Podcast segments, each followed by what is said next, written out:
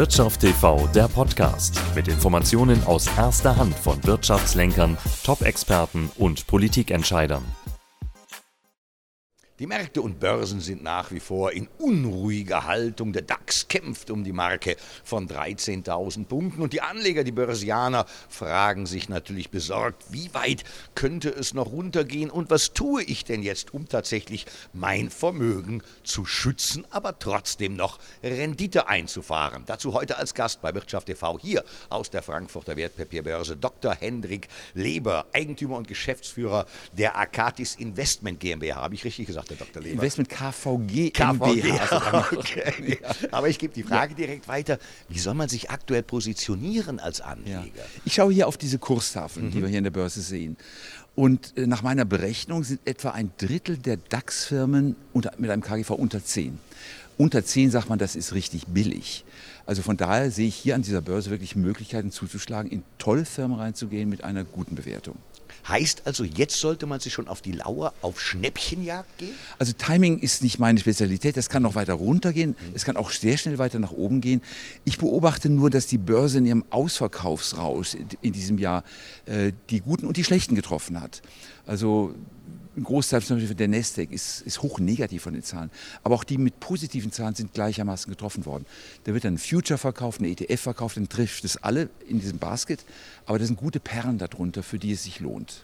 Als Investmentgesellschaft betreuen Sie ja das Geld von Kunden in Ihren Fonds und Sie haben ja eigentlich immer diesen Ansatz äh, Value Investing. Ja. Ist das momentan überhaupt möglich? Es ist super leicht sogar. Mhm. Man muss ein bisschen weggehen von dem Gedanken, dass Value Investing immer so langweilige alte Branchen sind. Value gibt es auch in Biotech und gerade wieder vor unserer Nase, eine Biontech zum Beispiel. Die haben etwa 14, 15 Milliarden in der Kasse. Der Börsenwert ist nur 30. Das heißt, ich kriege eine Top-Firma Firma mit einer Top-Zukunft und einer großartigen Krebsforschung nahezu geschenkt.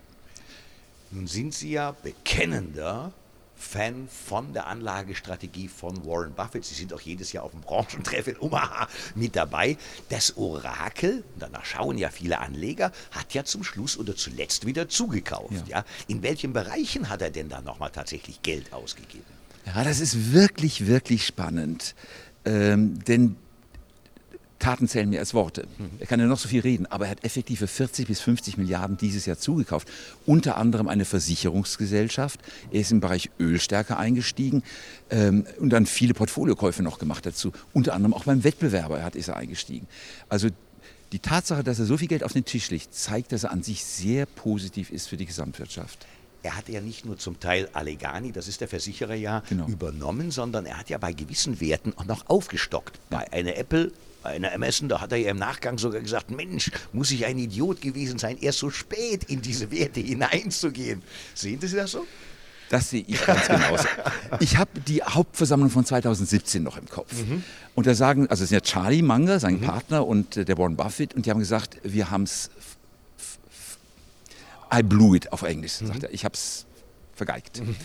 Mhm. Und zwar ganz einfach, Sie haben gesagt, Google zum Beispiel, da hat ja der Buffett den Prospekt praktisch schon geschrieben. Da hat die Leute vor sich gehabt, die haben ihn besucht, er hat ihnen geholfen, äh, er hätte sie alles fragen können und er hat sie nicht gefragt. Und dann sagt der Charlie Munger, und wir haben das doch beobachtet, wie viel Geld wir an Google abdrücken müssen für die Werbung. Wie konnten wir sowas nicht sehen, was so offensichtlich war? So, viel gelernt hat er nicht daraus, denn die Apple-Investition ist von einem Kollegen im Team geschehen, also entweder Ted oder Todd, das sind seine mhm. beiden Portfolio-Manager. Und ich habe mal durchgerechnet, er hat mit Apple allein 150 Milliarden Dollar verdient in den letzten äh, fünf Jahren. Wenn man das mal rausrechnet, ist der Rest seines Imperiums auch gut, aber nicht sensationell. Die Technologie hat ihm geholfen. Er hat aber letztlich seinen Ansatz, den er immer wieder nach außen vertreten hat, kaufe nur das, was du kennst, was du benutzt, was du isst, was du trinkst ja. vielleicht, den hat er nie verlassen. Nee, und das hat ihn auch behindert in gewisser mhm. Weise. Er ist ja kein großer Computerfreund, mhm. das ist ihm alles so ein bisschen fremd. Wäre er 30 Jahre jünger, 50 Jahre jünger, dann würde er ganz natürlich mit diesen Dingern umgehen, dann wäre ihm das ganz klar, weil er so ein bisschen auch zurückgezogen ist vom, vom Typ her, hat er das alles nicht mitgekriegt. Das ist ein Fehler. Er sagte immer, bleibe in deinem Circle of Competence, in einem Kompetenzfeld, das du kennst. Und ich denke mal, meine Kritik an ihm, er hätte mal seinen Circle of Competence auch erweitern müssen, ein bisschen breiter schauen. Das ist in den letzten Jahren passiert, aber er hat viel verpasst dadurch. Auch die Freundschaft mit Bill Gates, er hätte ja Microsoft kaufen können und, und ähnliche Dinge, die offensichtlich waren. Amazon zum Beispiel hat er gut verstanden, mhm. nicht gemacht. Viele Versäumnisse, weil er sagte, ich bleibe in meinem kleinen Circle of Competence. Und dem bleibt Charlie Munger, sein Partner, ja auf jeden Fall, weil der ist ja auf Kryptowährungen mal gar nicht gut zu sprechen, wie man es hört. Wie sehen Sie das, Herr Dr. Lehmann? Ja, also beide sind auf Krypto nicht, nicht gut zu sprechen. Ich glaube allerdings, dass beide die Kryptowelt nicht wirklich verstanden haben. Und äh, Buffett lobte das Bargeld ausgesprochen in dieser Hauptversammlung, wie er das Wert von Bargeld hervorhob. Und da dachte ich, was ist denn das? Äh, was ist der Unterschied zu Kryptogeld? Da steht ein Name drauf, da schreibt ein Notenbankpräsident drunter, das ist was wert, druckt ein bisschen was davon und das soll plötzlich was wert sein. Das ist für mich auch ganz schön viel Vertrauensvorschuss. Und bei Bitcoin zum Beispiel ist es das Gleiche. Da gibt es eine Menge an Bitcoin, ein paar wenige kommen jedes Jahr dazu. Es lässt sich aber nicht beliebig vermehren. Das hat für mich einen hohen Wert, weil es so knapp ist. Und auch von der Nutzung her, Bargeld kann ich mitnehmen, aber an der Grenze werde ich aufgehalten, wenn ich so viel mitnehme. Bitcoin, habe ich einen kleinen Code, gehe über die Grenze und kann es in andere Länder transferieren. Und das ist gerade für Menschen in repressiven Ländern ganz, ganz wichtig. Ich denke an Russland, Ukraine zum Beispiel, ich denke an Iran, Venezuela, überall dort bräuchte man diese Bitcoins sehr dringend. Müsste man denn letztlich keine Angst haben, dass irgendwann die Notenbanken dieser Welt sagen, naja, wir wollen ja lieber unseren Euro, unseren Dollar, unseren Greenback stärken und werden mal die Kryptos, hauptsächlich den Bitcoin, verbieten? Weil in China ist es ja schon verboten. Ja, das ist eine hochinteressante Frage. Und mir ist es sehr willkommen, wenn die Notenbanken ein bisschen durchgreifen. Mhm. Zum einen, weil es sehr viel Betrüger gibt in diesem äh, Kryptomarkt. Da gibt es, da wird diese, diese, Affen, die man da für viel Geld versteigert, was für ein Quatsch ist das doch, oder? Das wurde hochgelobt, ist reiner Unsinn. Aber die, wenn die Notenbanken es schaffen, die Kryptowährungen einzufangen und einen Krypto-Euro zu schaffen, dann ist die legale Tür in dieses System geöffnet und das müsste auch dann Börsentransaktionen möglich machen. Und die sind dabei, das zu tun. Äh, ich fühle mich mit mehr Regulierung wohl, es schützt mich als Anleger äh, und es wird noch ein paar Jahre dauern, aber es wird kommen. Wir sprachen gerade schon das Thema EZB, also Notenbanken an. Die EZB geht ja jetzt auch darüber hin und sagt, oh, wir müssen allmählich auch mal die Inflation bekämpfen. Man hat erkannt, dass eine da ist. Jetzt hebt man den Zins um 25 Basispunkte rauf. Ist es mehr kosmetisch, nach dem Motto, na, wir haben was gemacht, aber mehr können wir auch nicht, denn nach diesem Beschluss, drei Tage später, hatten wir direkt schon wieder eine EZB-Krisensitzung mit den südländischen ja. Ländern. Ja, also für mich ist das mhm. viel zu zaghaft, denn die mhm. Inflation ist da. Wir alle sehen das doch und nur die Notenbank sieht es nicht. Die EZB sagt, wir rechnen mit 2,1 Prozent Inflation in zwei Jahren. Ich denke, das passt nicht mit meinem Weltbild zusammen. Ich sehe Preiserhöhungen von 8, 9 Prozent im ersten Halbjahr, noch was gleich im zweiten, 15 Prozent ganz locker. Darum ist für mich die EZB zu zaghaft. Was sie gut gemacht hat im Kapitalmarkt, da sind die Zinsen deutlich hochgekommen. Ne? Und man sieht auch, Italien muss deutlich mehr zahlen als Deutschland. Mhm. Wir liegen da in Bereichen, also die, wo man wieder die Zahl sehen kann. Das ist kein Null mehr, das ist wieder ein positive Werte. Das ist gut.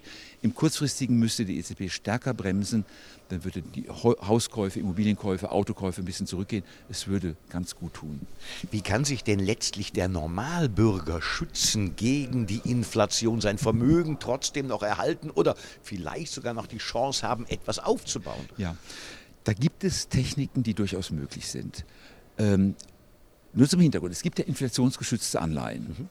Da habe ich die Inflation und den Zins und die beiden werden aufaddiert und am Ende ausbezahlt. Je höher die Inflation, desto mehr kann ich da, bekomme ich nachher dafür. Davon gibt es eben auch gehatchte Versionen, die heißen dann Inflation Expectation ETF zum Beispiel. Mhm. Das ist also praktisch dann nur die reine Inflationsrate, die da drin steckt, kann man am Markt kaufen. Was wir gemacht haben, vorausschauend, ist, wir haben uns was stricken lassen, nämlich die Inflationsrate mal Faktor 50. Und das Produkt haben wir in den Fonds drin und es hat sich verfünffacht dieses Jahr ist aber natürlich nichts für den Normalbürger, kommt halt eben nur ihren Fondskunden letztlich dann äh, zu Pass, muss man sagen. Und äh, wenn wir jetzt zum Abschluss dann nochmal schauen, welche Branchen würden Sie denn in der Zukunft tatsächlich als gewinnträchtig sehen? Das Thema Biotechnologie haben Sie ja schon angesprochen. Ja, da, wo heute alle hinlaufen, würde ich nicht hingehen. Äh, heute laufen die Anleger gerade im ersten Halbjahr in die sicheren Branchen rein. Das ist alles das, wo ich Maschinen und Fabriken habe. Da fühlt man sich sicher. Tatsächlich aber sind die Firmen, die nichts haben, viel besser.